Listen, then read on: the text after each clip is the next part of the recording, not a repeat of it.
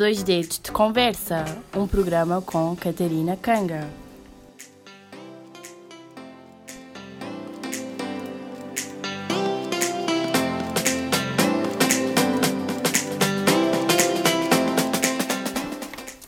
Temos hoje connosco o Diogo Murta, aluno do 11º ano, cavaleiro, que tem participado em competições de saltos de obstáculos eh, e quisemos falar com o Diogo para saber um pouco da sua atividade. Bom, quando uh, e onde é que começou a tua, a tua paixão pelos cavalos, Diogo? A minha paixão começou devido a um desentendimento com o meu treinador de futebol há 7 anos, que me fez sair do futebol e, e procurar outro desporto, a equitação. E porquê o salto de obstáculos e não outra modalidade equestre? Então, eh, desde que entrei eh, para, para a equitação, sempre gostei muito de me aventurar em cima de um cavalo. Comecei por jogar arcebol e depois encontrei a minha paixão, os obstáculos. Uh, tens participado em competições uh, e como é que têm sido os resultados? Ultimamente tenho estado um pouco parado, mas a última competição que fiz foi na, na Feira Nacional da Agricultura e fiquei em segundo lugar em obstáculos de um metro. Ok.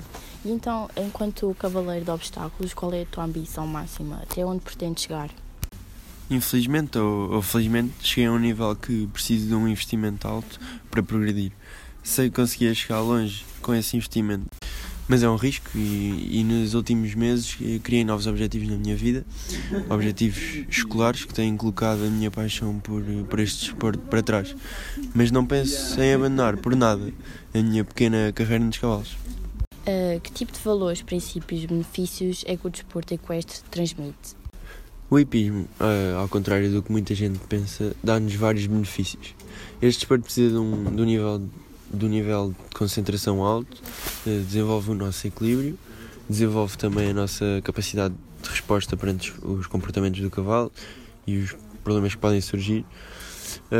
E acima de tudo, e sem este não podemos, não podemos ser bons cavaleiros, a sensibilidade. Eu, como cavaleiro, não considero um, um bom desportista desta modalidade se, se o mesmo não, não, respeitar o cavalo.